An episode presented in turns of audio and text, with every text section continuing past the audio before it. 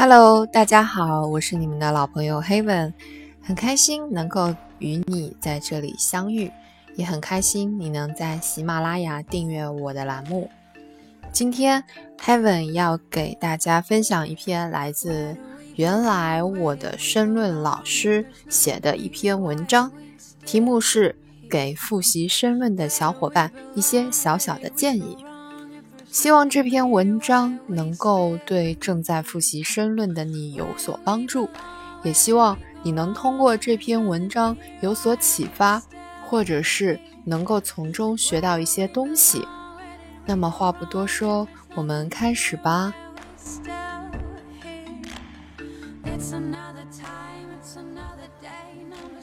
还有差不多。三十多天、四十多天的时间就要考试了。如果之前比较放松的小伙伴，现在应该收收心，好好复习一下。对于申论复习，我希望以下几点大家可以有所采纳：第一，杜绝懒癌和装勤快，重视连续性学习和效率。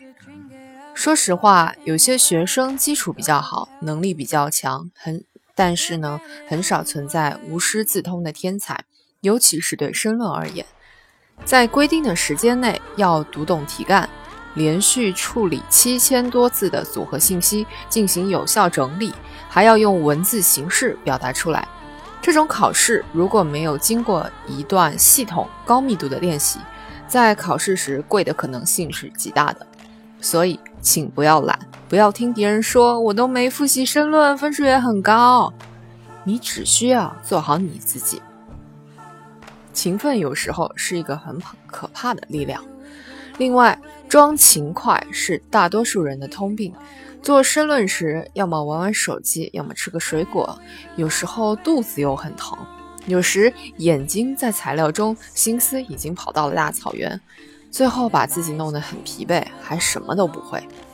与其这样，还不如痛痛快快地发泄一下，然后安心学习。记着，效率要比磨时间更重要。当然了，不要学两天就休息，保持连续性的学习，可以慢慢的让你保持状态，在考试中裨益很大。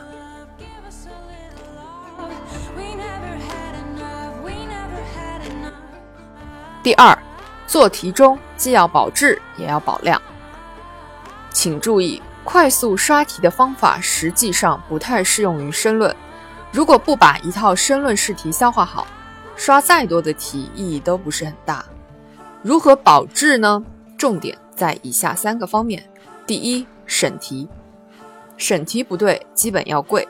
那到底要审什么？其实要审的是题干中的主题、结构的预判、题干的要求，每一个点都要在脑子中完整的走一遍，然后再去做题。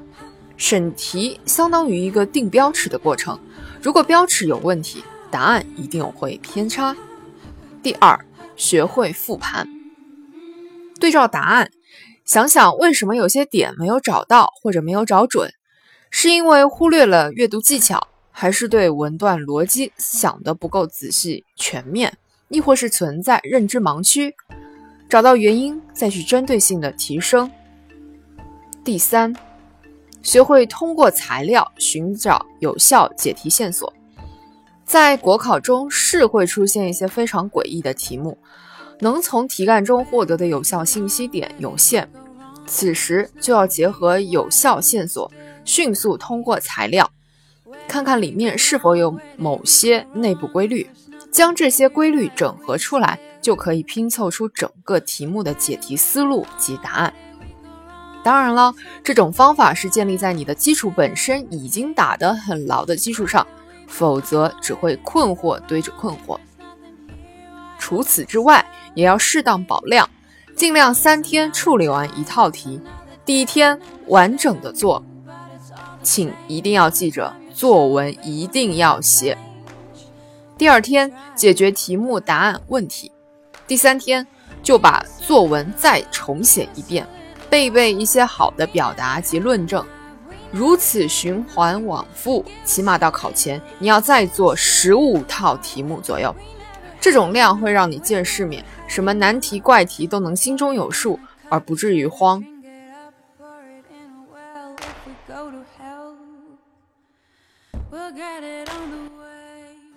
三、调整好心态。